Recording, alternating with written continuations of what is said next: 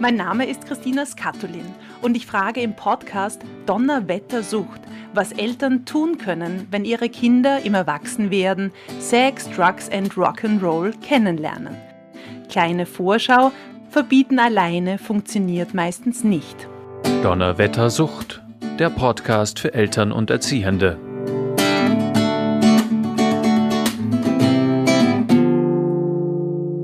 Hallo zu einer neuen Episode von Donnerwettersucht.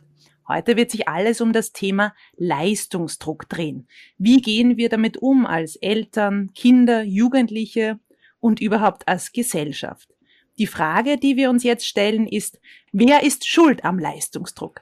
Das darf ich unsere Expertin fragen. Sie ist Psychologin und Leiterin des Standorts Suchtprävention und Früherkennung beim Verein Dialog. Schön, dass du da bist, Lisa Wessely. Hallo. Hallo, danke für die Einladung. Wir sind wieder virtuell miteinander verbunden. Wir sehen uns, wir hören uns und halten Abstand und sind in unterschiedlichen Studios. Gemeinsam hören wir jetzt unsere Mailbox-Nachricht an, die uns ein besorgter Vater draufgesprochen hat. Bitte stellen Sie Ihre Frage nach dem Signalton. Hallo. Also ich mache mir Sorgen um meine Tochter. Die geht aufs Gymnasium. Die ist jetzt in der siebten Klasse und wenn das ist mit Corona ein Wahnsinn. Die Schüler sollen gute Noten schreiben, sich auf die Matura vorbereiten und kriegen so viel umgehängt. Meine Tochter hat mir erzählt, dass viele von ihren Klassenkameraden so auffutschende Sachen nehmen, damit die das überhaupt schaffen. Ja, Wahnsinn. Das sind ja keine Zuckerl.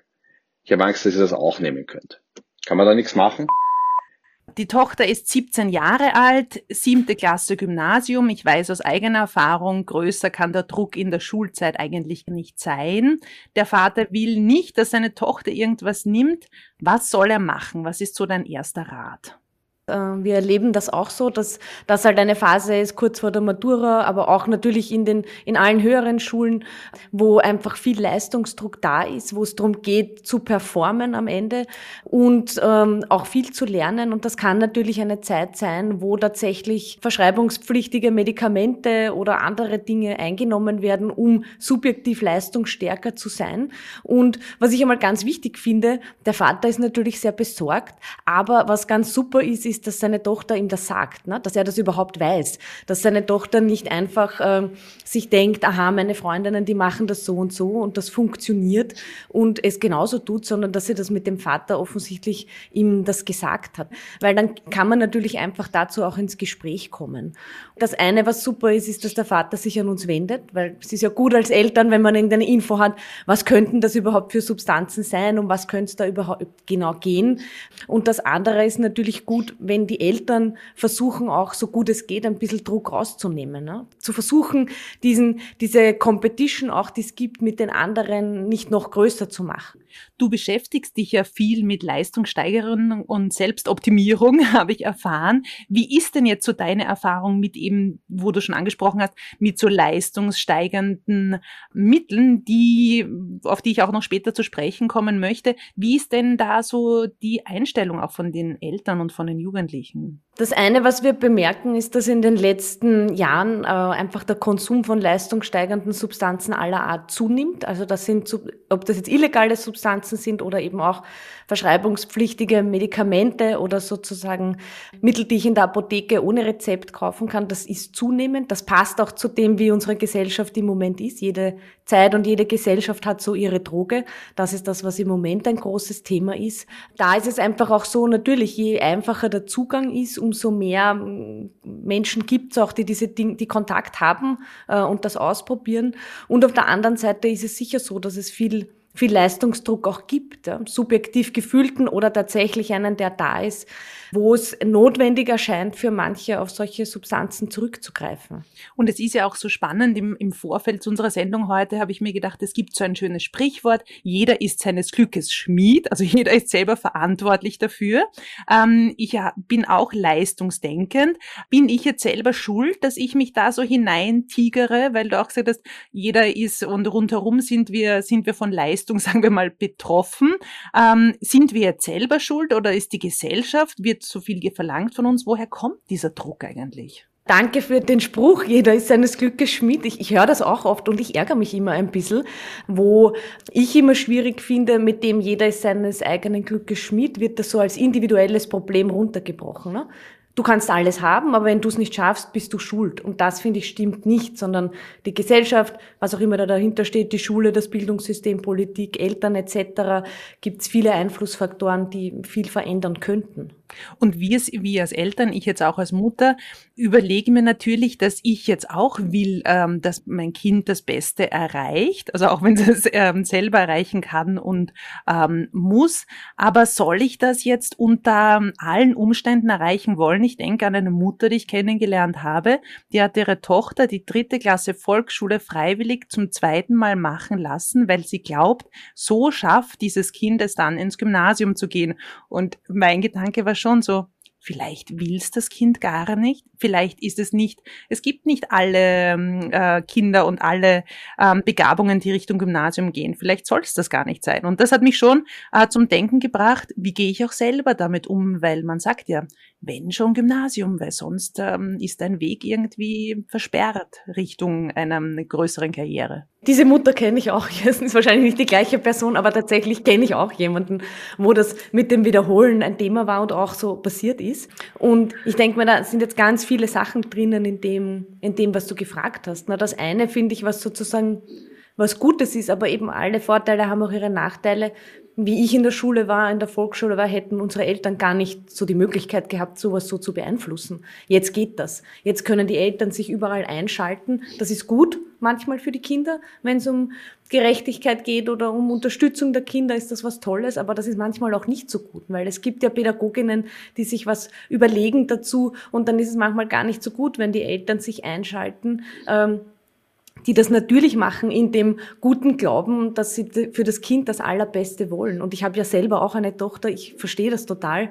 Natürlich will man für das eigene Kind das Beste, aber das ist immer die Frage, was ist das? Und ich finde, das ist auch ein gesellschaftliches Phänomen. Der Druck ins Gymnasium zu kommen ist sehr, sehr hoch. Also gerade in Wien, in der Volksschulklasse meiner Tochter hat, hat das die Lehrerin zum Beispiel dann oft gesagt, na du bist ja ein Gymnasiumskind. Also da wurde schon in der vierten Klasse Volksschule differenziert, wer ist Gymnasiumskind und wer nicht. Und das finde ich ist schon was Problematisches, was da vermittelt wird. Ne? Weil es gibt Kinder, die sind in einer Mittelschule sicher besser aufgehoben und können dort besser gefördert werden. Und es gibt sehr, sehr gute Mittelschulen auch. Ja? Und dann wird's halt schwierig, weil wenn ein Kind vielleicht, wenn ich auf unsere, die Mutter, die ich jetzt im Kopf habe, zurückdenke, ähm, das Kind schafft's vielleicht eine Zeit lang, aber wenn es dann jugendlich wird, wenn die echte Pubertät kommt, denke ich mir, wird's dann vielleicht echt schwer. Und dann kommt's dazu, dass ich das Kind unterstützen möchte und ich komme zu meiner, meiner nächsten Überlegung. Wie viel soll ich ein Kind unterstützen? Es fängt in der Volksschule an, wie viele Gymnastikkurse soll ich machen, um es zu fördern? Es geht weiter in, wie viele Kurse dann nebenbei, wie viel Nachhilfe. Also bei mir in der Oberstufe, meine Eltern, wenn ich zurückdenke, die haben gut investiert in meine Nachhilfe. Es hat dann gefruchtet, aber es war schon viel Zeit, viel Aufwand. Und ist das jetzt, ähm, soll man das machen? Ist das Usus, ganz normal, immer dann noch zusätzlich zu fördern und sagen, du schaffst das, wenn du noch das machst und das machst? Ja, also ich denke, es ist natürlich wichtig, die Kinder zu fördern ähm, und zu unterstützen, aber man muss sehen, was ein bisschen der Preis dafür ist. Ne? Wenn jede Klasse irgendwie nur geschafft werden kann mit total viel Unterstützung und das Kind eigentlich auch schon irgendwie einen Leidensdruck hat, das ist ja auch nicht angenehm. Ne? Gerade jetzt sozusagen ähm, in der Pubertät ist es einem, rebelliert man, da ist einem wahrscheinlich dann ein bisschen mehr wurscht oder auch cool, wenn man schlechter ist in der Schule. Aber davor ist das für die Kinder oft sehr belastend, wenn die sich sehr anstrengen, sehr viel dafür tun und trotzdem nicht so gut sind wie die anderen in der Klasse, die sich leicht tun, da weiß ich nicht, ob man dem Kind so einen großen Gefallen tut. Und das andere, was ich schon finde, du hast es ja selber auch gesagt, es gibt halt auch ganz viel Druck auf Eltern. Ne? Äh, mein Kind soll schon vor der Geburt Mozart gehört haben, damit dann die, das, das, damit die Epigenetik beeinflusst wird und das Kind besonders musikalisch ist und ich soll ein Eltern-Kind-Bindungstraining machen und das Kind soll ganz viele unterschiedliche Möglichkeiten haben. Das ist ganz wichtig, dass man sich zehn Kindergärten anschaut und den allerbesten aussucht. Also da gibt es ganz, ganz viel Druck auch auf, auf die Eltern, ne? dass, dass man den Kindern das Beste ermöglicht. Und ich finde auch das ist nicht immer, nicht immer, nicht immer leicht für die Eltern. Hast du einen Rat für uns Eltern? Weil ich weiß das noch, ja, wie lang sollst du stillen? Wann sollst du, wenn das so, wenn wir jetzt wieder, wieder jünger sind bei den Kindern in der Vorstellung, ähm, gibt es da einen, einen Rat von dir, der sagt, hey, so kann ich den Druck von uns Eltern ein bisschen wegnehmen, der schon früh beginnt, meiner Meinung nach auch. Mhm. Beginnt, beginnt sehr früh und ähm, ähm, genau bei diesen Themen, die du jetzt angesprochen hast. Und ein Rat, den ich natürlich gebe, aber ich weiß aus eigener Erfahrung, dass es schwierig ist, äh, ist, dass man wirklich versucht halt bei sich selbst zu bleiben. Ne? Ein bisschen auch bei dem Gespür zu bleiben. Man hat ja für sein Kind oft ein gutes Gespür und weiß, was passt und bei dem zu bleiben. Und ich finde auch, wenn, ähm, ich habe eine Freundin, die hat drei Kinder und hat alle drei Kinder nicht gestillt und die ist eine die ist die Supermom. Die ist eine ganz tolle Mutter und die Kinder sind großartig. Keins von den Kindern ist oft krank oder schlecht in der Schule oder irgendwas. Die wollte das einfach nicht und hat das halt durchgezogen. Aber es ist schwierig. Ne? Man wird viel angefeindet für unterschiedliche Entscheidungen. Ähm, und äh, natürlich hat man dann manchmal auch Sorge, na, wenn ich das jetzt nicht mache oder so oder so mache, dann verbaue ich meinem Kind was. Und ganz ehrlich, ich, ein, ein Kollege von mir von der Suchthilfe in äh, Tirol, der hat einmal gesagt, er sagt, sage den Eltern immer, drei Viertel von dem, was die Kinder so, was so passiert, ist eh was, was die Kinder von sich aus mitbringen. Und das ist so eine Überschätzung der Eltern, dass man selber so viel beeinflussen kann. Und ich habe da ein bisschen schmunzeln müssen. Aber tatsächlich denke ich mir das bei meiner Tochter auch manchmal und mich entspannt das. Ne? Wenn ich mir denke, okay, die Kinder sind ein Stückchen, wie sie sind. Man kann unterstützen, fördern, schauen, dass man alles gut macht. Und dann muss man ein bisschen darauf vertrauen, dass es einfach läuft. Das und ist, ja gut, unsere Verantwortung ist doch dann nicht so groß und unser Einfluss auch nicht so groß, weil das lässt dann ja oft den Atem stocken, wo man sich denkt, man sitzt daneben und denkt sich, du weiter, mach das. Aber das Kind ist vielleicht anders als wir oder findet andere Dinge halt wichtig. Also ich kann dir beipflichten, das ist bei mir auch so, ja. Ja, manchmal eine bittere Erkenntnis, man, dass man vielleicht nicht so viel Einfluss hat auf das Kind, wie man manchmal gern hätte, aber auch sehr erleichternd, wenn man es von der anderen Seite sieht. Das stimmt, das finde ich auch. Du, lass uns zurückgehen, Lisa, zu unserem Herrn. Jetzt bin ich von der Idee nämlich eher bei kleineren Kindern. Wir sind ja bei, bei unserer Anfrage bei einem größeren Kind. Das steht sehr unter Druck. Jetzt auch in der jetzigen Zeit, Distance Learning, alle sind weit voneinander ähm, entfernt, körperlich.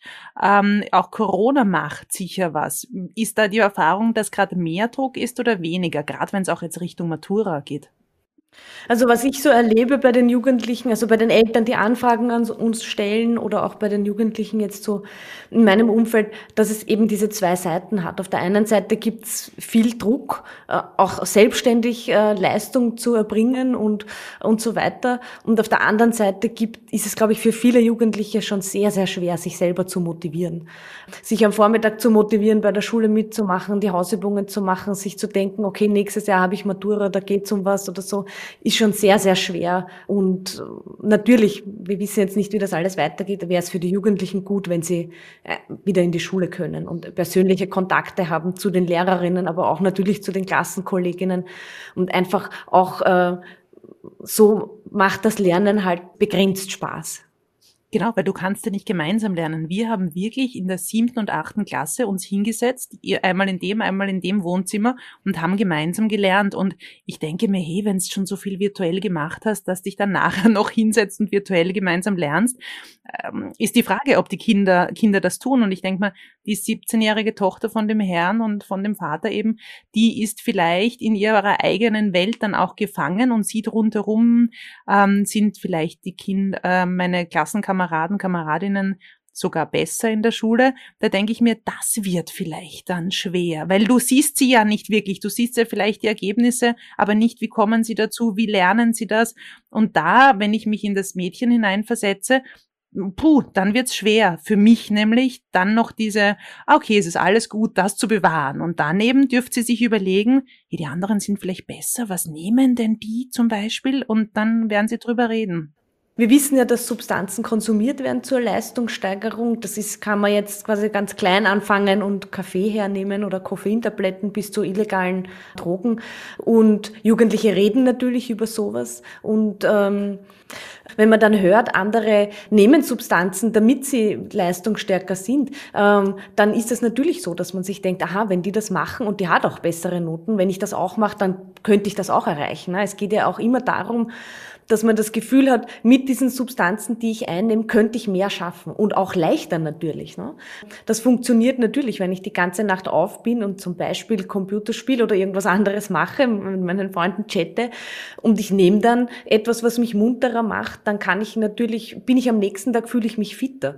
Aber natürlich bin ich nie nie fitter mit diesen Substanzen, wie wenn ich einfach gut ausgeschlafen bin und einfach von mir selber aus leistungsstark bin gerade. Aber es geht halt mit Substanzen schneller und einfacher. Und das, glaube ich, ist gerade für Jugendliche verlockend. So diese Fantasie, ähm, ohne dass ich viel dafür tun muss, geht's einfacher. Ähm, weil du sagst Substanzen, wenn ich jetzt an meine siebte Klasse denke, bei uns gab es da in der Zeit, das war schon länger her, ähm, einen Kaffeeautomaten. Wir sind zum Kaffeeautomaten gegangen. Ich habe so gekühlte Schwarztees getrunken und habe homöopathische Dinge genommen. Daran kann ich mich gut erinnern, war für mich so ein bisschen ein Anker. Man dachte, oh, das geht gut. Wurde akupunktiert auch, ein bisschen ein um mich kümmern. Das war, war auch sehr schön.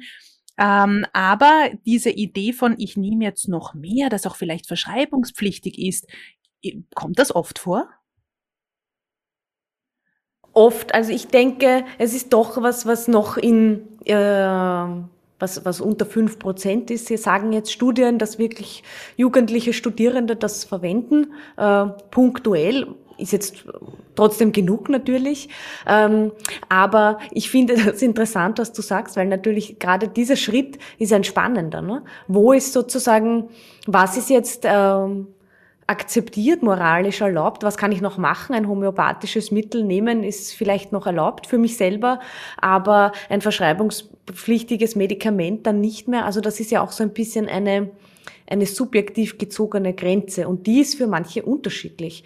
Und ich finde eben gerade, je eher ich lerne, dass ich mit, auch wenn es homöopathische Mittel nur sind, je eher ich lerne, dass ich mit irgendwelchen Mittelchen, die ich einnehme, meine Befindlichkeit steuern kann, äh, meinen Zustand verbessern kann oder mich auch beruhigen kann oder eben aufputschen kann, umso mehr lerne ich natürlich, dass diese Dinge für mich funktionieren und wer sie dann auch in anderen Situationen einsetzen. Und dann, glaube ich, sinkt auch die Hemmschwelle, andere andere Medikamente einzusetzen, wenn zum Beispiel Kolleginnen das machen. Wie kriege ich das denn? Wenn, äh, Stichwort, wovon wir sprechen, ist, glaube ich, Ritalin. Das hört man immer wieder, also das kommt mir immer wieder so unter. Das kriege ich ja nicht einfach so. Ich kann nicht in die Apotheke spazieren und sagen, übrigens, ein Packerl bitte für mich. Wie bekomme ich das? Ja, also da hören wir immer wieder, dass es einfach so ist, da gibt's Kinder in der Familie, die zum Beispiel eine ADHS-Erkrankung haben. Und wir hören dann, dass Jugendliche zum Beispiel die, äh, das Ritalin von den Geschwistern, das irgendwie verschrieben worden ist, selber nehmen oder eben auch an äh, Klassenkolleginnen etc. weitergeben. Das ist eine, ein Medikament, das dient dazu, dass man sich einfach auch besser fokussieren kann, besser konzentrieren kann. Und, und natürlich, ähm, jeder Jugendliche Jugendliche, so wie das halt früher so war, dass jeder Jugendliche gewusst hat, wo man Cannabis bekommen kann, wenig der Frage in der Schule, ist es jetzt bei solchen Substanzen auch so. Ob das jetzt legale, also verschreibungspflichtige Medikamente sind oder illegale Substanzen, das wissen wir schon. Die Jugendlichen tun sich relativ leicht, solche Dinge zu bekommen, wenn sie das wollen. Und eine Sache, die natürlich dazu kommt, ich kann im Internet sehr, sehr viel bestellen, ähm, was relativ unkompliziert funktioniert. Das kriege ich geliefert dann. Genau. Ja. Und ein Punkt, den ich auch nicht sozusagen, der auch eine Rolle spielt, jetzt sicher nicht bei dem Vater, der diese Anfrage da an uns gestellt hat, aber es gibt natürlich auch Eltern, die ihre Kinder mit Medikamenten unterstützen und die da jetzt selber nicht so viel dabei finden. Ja.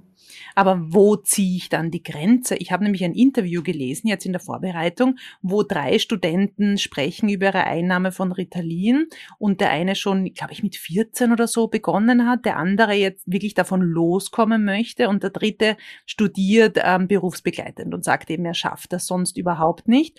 Ähm, aber irgendwie das, da, habe ich auch gemerkt, hey, die haben begonnen und wollen aber jetzt eigentlich wieder aufhören. Also ich habe das schon recht erschreckend gefunden, dass du dann kaum mehr ohne dem kannst. Also der war wirklich so am Reduzieren gerade, der eine. Ja, also ich glaube, das ist wie bei jedem Substanzkonsum einfach subjektiv sehr, sehr unterschiedlich. Es gibt, wenn jetzt ein, ein Jugendlicher, ein Schüler, Schülerin, eine Studentin, die psychisch stabil ist, wo alles passt, die äh, einen, ein gutes soziales Umfeld hat, wo es keine Schwierigkeiten gibt, wenn die hier und da, sage ich jetzt einmal, für eine große Prüfung ganz punktuell ähm, Ritalin auch einsetzt, um besser zu lernen, dann ist das etwas ganz anderes, wie wenn das jemand macht, der das Gefühl hat, ich muss diese Substanz nehmen, damit ich überhaupt meinen Schul-, Uni-, Arbeitsalltag überhaupt schaffe. Also da, glaube ich, ist einfach die, äh, diese diese Spannbreite ist sehr, sehr hoch. Und wir sehen halt sozusagen diesen Personen, die das einsetzen punktuell, wo das gut funktioniert. Und dann gibt's halt die Gefahr, wenn es sozusagen zu viel wird oder wenn es Krisen gibt, dass dieser Konsum dann eskaliert. Und das kann, das sein, kann dann sein, wo das schwierig wird. Und das macht natürlich in der Gefährlichkeit viel aus. Wie ist das mit Abhängigkeit, Ritalin-mäßig? Ja, also das, das Abhängigkeitspotenzial ganz prinzipiell von aufputschenden Substanzen, äh, jetzt wie Ritalin, ist nicht ganz so hoch wie bei anderen Substanzen, aber ist gegeben. Also ähm, und da kommt es auch viel, glaube ich, auch um das auf das Motiv an. Es ist ein Unterschied. Mache ich das einmal für eine große Prüfung und dann monatelang nicht, oder nehme ich das wirklich regelmäßig ein? Dann ist schon natürlich eine Suchtgefahr gegeben, ähm, einfach auch, weil man glaubt, dass man das gar nicht mehr ohne dem schafft. Und so wie du die Geschichten gelesen hast, das das das stimmt schon. Ja, das sehen wir auch so, dass es dann Leute gibt, die einfach Schwierigkeiten haben, wieder ihr Leben ohne diesen, dieser Medikation zu führen. Und wir wollen jetzt auch für den Vater einen guten Rat ähm, zusammenbauen jetzt, so wie er es formuliert und sagt, es sind doch keine Zuckerl, bin ich mir sicher vom Gefühl her, der will das gar nicht. Du beschäftigst dich ja eben mit Leistungsoptimierung. Gibt es irgendwie Übungen, Konzentrationsübungen, wo man einfach nichts nimmt, aber doch seine Leistung steigern kann? Mhm. Also äh, ich habe das eh vorher schon so angedeutet, das ist natürlich für Jugendliche immer so ein bisschen ein Danke dafür Rat, aber ich glaube, dass tatsächlich am leistungsstärksten ist man, wenn man einfach gut ausgeschlafen ist und weiß, wann ist, wann ist auch ein Tagesmoment, wo ich gut lernen kann. Äh, das ist sehr unterschiedlich. Manche lernen eben ganz in der Früh direkt nach dem Aufstehen sehr, sehr gut, vielleicht noch vor der Schule. Andere lernen eben abends besser. Also da einfach die Kinder und Jugendlichen auch zu unterstützen, wann, wann lerne ich gut und natürlich auch, so wie du das angedeutet hast, wie kann ich mich gut entspannen, ne? wie kann ich auch gut runterkommen. Das ist ja auch was. Oft werden ja ähm, Substanzen auch genommen, um gar nicht um die Leistung zu steigern, sondern um sich zu entspannen, damit man den den, den, den Arbeitsalltag irgendwie schafft. Das ist bei Jugendlichen auch oft so. Das ist halt dann meistens Cannabis oder andere Substanzen dieser Art. Ähm, da einfach zu unterstützen, wie kann ich mich entspannen, wie kann ich mich ablenken durch andere Dinge. Und das ist einfach ganz unterschiedlich. Bei dem einen mag das Sport sein, bei dem anderen ist es Freunde treffen, bei dem dritten ist es, äh, ist es vielleicht, ja, Fernschauen, äh, alles, was man nicht übertrieben viel macht, kann da eine sehr gute Möglichkeit sein. Und du hast jetzt auch gesagt, ähm, ich bin komplett bei dir, was guter Schlaf. Jetzt stelle ich mir aber vor, wenn ich nervös bin, schlafe ich vielleicht nicht so gut. Ähm, hast du da so einen Schlaftipp? Man kann natürlich so äh, homöopathische Mittel nehmen, damit man besser schläft oder die klassische Honig, äh, Milch und diese Dinge. Und natürlich funktionieren Mittelchen besser als andere Sachen, aber ich glaube, wenn man wirklich länger Schlafprobleme hat und nervös ist, ist es so wichtig, sich auf das zu konzentrieren, auf diese Zeit vor dem Schlafen. Und das sind auch immer Dinge, man hört das nicht gerne. Ich, ich tue auch gerne vor dem Einschlafen noch schnell Nachrichten lesen auf meinem Handy. Aber natürlich, das sind Dinge, die sich ungünstig auswirken. Ne? Wenn ich mir dann noch Nachrichten anschaue, wenn ich dann noch ähm, durch äh, Bildschirmflimmern etc. habe und man sollte sich einfach aufs Schlafen gehen ein bisschen vorbereiten. Ich weiß sozusagen, ich muss das jetzt natürlich sagen als Psychologin, aber ich weiß auch, dass das für Jugendliche so Tipps sind, wo sie sich denken, na danke, äh, das klingt ja schon urmühsam. Aber wenn man wirkliche Schlafstörungen hat, muss man dem ein bisschen Aufmerksamkeit widmen und sich auch ein bisschen die Zeit nehmen, sich mit dem zu beschäftigen. Dann wird es auch langfristig besser. Auch in Bezug auf die Entspannung, weil ich kann nicht, so, so ein Running Gag zwischen meiner Mutter und mir ist dieses, entspann dich jetzt. Man kann sich schwer jetzt in der Sekunde entspannen, wenn man gerade so aufgeregt war. Also, und, und das weiß ich aus meiner eigenen Erfahrung, um sich entspannen zu können, braucht man schon auch Zeit, um sich darauf vorzubereiten. Also eine Entspannung zu lernen ist jetzt nicht so was Einfaches. Das ist Arbeit und das ist auch oft mühsam. Ja, das ist Arbeit und das ist oft mühsam und das ist natürlich immer jetzt auch äh, in der Suchthilfe ein Thema, ne? weil ich kann viele Zustände erreichen, aber das ist oft anstrengend und dauert lang und ich muss es üben etc. Und das geht natürlich mit Substanzen immer ganz schnell. Das wirkt ganz einfach. Ich muss nur was nehmen und hab das. Und das ist einfach was, was sehr oft verlockend ist. Und ich muss noch lachen über das entspann dich, weil das ist, finde ich, auch so was, was ja oft, oft Müttern gesagt wird mit kleinen Kindern. Na, entspann dich. Wenn du entspannt bist, ist auch das Kind entspannt. Und man denkt sich, ja, aber ich bin jetzt nicht entspannt. Und das ist oft gar nicht so einfach, das dort, dorthin zu kommen. Ne? Und du sprichst mir aus dem Herzen. Ich denke mir dann immer, ah, warum sind wir heute, haben wir heute so einen gemütlichen Tag? Naja, weil es mir selber auch gerade gut geht. Also meine Kinder sind noch kleiner, das heißt, ich sehe die ganz, ganz viele sind bei mir. Also es ist eine große Wechselwirkung aber trotzdem auch, glaube ich, wenn die Kinder älter sind, so, so wie bei unserem Vater hier, je entspannter wahrscheinlich er ist und je mehr er ins Gespräch geht, ähm, desto einfacher. Wie du sagst, das ist genauso wie die heiße Milch trinken als Rat, aber wahrscheinlich auch eine Geschichte, die wir uns als Eltern immer wieder hinter die Ohren schreiben müssen, wenn es uns auch ganz gut geht und wir einen offenen Zugang zu diesen ähm, Entspannungen noch haben, ist es auf jeden Fall einfacher, geht aber nicht immer. Ja, und ich finde auch da, dass es den Eltern gut geht, das ist auch noch sozusagen gut, dass du das, das ansprichst, weil das ist auch so ein bisschen, das ist ein Thema, das wir oft haben. Na, viele Eltern, da sind beide berufstätig, die haben nicht so viel Zeit für die Kinder, so wie das vor 20, 30 Jahren war, wo die Mutter meistens zu Hause war. Und da gibt's halt auch keinen perfekten Rat, so und so ist es am besten. Ne? Jeder ist unterschiedlich und es gibt Leute, für die ist es besser, Eltern, wenn sie mehr Zeit mit ihren Kindern verbringen, mehr Zeit zu Hause sind ähm, und andere brauchen aber auch ihren Erfolg draußen und mehr Karriere und diese Dinge. Versuchen wir den Eltern auch immer zu sagen, wie schaut's mit dem eigenen Leistungsdruck, mit dem eigenen Leistungsanspruch auch aus, da aber immer zu versuchen, nicht zu werten und für diese eine Familie individuell zu finden, was ist für die gut. Das ist sicher auch eine große Verantwortung, die wir gerade haben in Bezug auf den Leistungsdruck und dass es halt auch entspannt bei uns rundherum zugeht, so, so gut das möglich ist. Das wäre meine Zusammenfassung von unserer heutigen Episode, liebe Lisa. Fällt dir noch was ein, wo, wir, wo du sagst, hey, das müssen wir zum Leistungsdruck unbedingt noch drinnen haben, aus deiner Erfahrung? So, so wie du es gesagt hast, ne? es geht darum, dass man entspannt bleibt, aber dass man natürlich auch Jugendliche fördert, die Kinder fördert. Aber ich würde mir sehr, sehr wünschen, dass eben dieses ganze Bildungs- und Leistungsthema wirklich gesellschaftspolitisch mehr in den Vordergrund rückt und äh, einfach auch andere Fähigkeiten, Kompetenzen, Stärken wieder mehr Gewicht bekommen und nicht nur eine faktische Leistung am Papier in Form einer Note. Das fände ich schön, so an, an den Grundsätzen der Leistung und des Bildungssystems ein bisschen zu ruckeln und vielleicht da was, was zu verändern. Liebe Lisa, es war schön mit dir zu sprechen. Danke dir. Ja, herzlichen Dank für die Einladung. Dankeschön. Und wenn auch Sie, liebe Zuhörerinnen und Zuhörer, Fragen an uns haben, wenn Sie anrufen wollen, wir freuen uns darüber und vielleicht ist Ihr Anliegen eines der nächsten unseres Podcasts Donnerwetter Sucht. Auf Wiederhören. Wenn Sie Beratung und Unterstützung suchen, dann wenden Sie sich unter der Telefonnummer 01 205 552 502 an den Verein Dialog oder informieren Sie sich unter www.sdw.wien. Dieser Podcast wurde finanziert vom Institut für Suchtprävention der Sucht- und Drogenkoordination Wien und wurde in Zusammenarbeit mit dem Verein Dialog produziert.